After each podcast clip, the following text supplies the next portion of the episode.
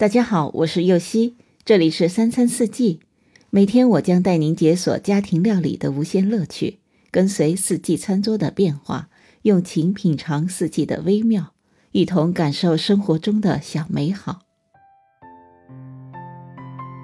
在我的专辑里介绍过各式各样的饭团，因为我们家的宝贝特别喜欢吃，尤其是 DIY 饭团，吃着特别香。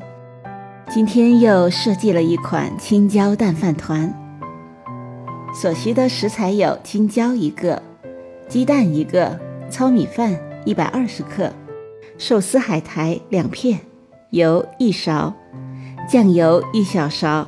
首先将青椒洗干净切碎备用，接着在不粘锅倒入油，将鸡蛋打散后倒进锅里炒散，放入青椒碎和酱油炒香。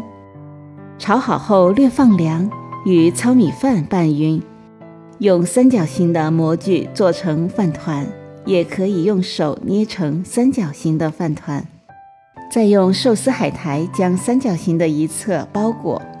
也可以设计成其他的形状，一个个摆放在盘子上。接着将西兰花的根部去掉，洗干净后，放在开水中烫半分钟，捞起来，切成小块儿。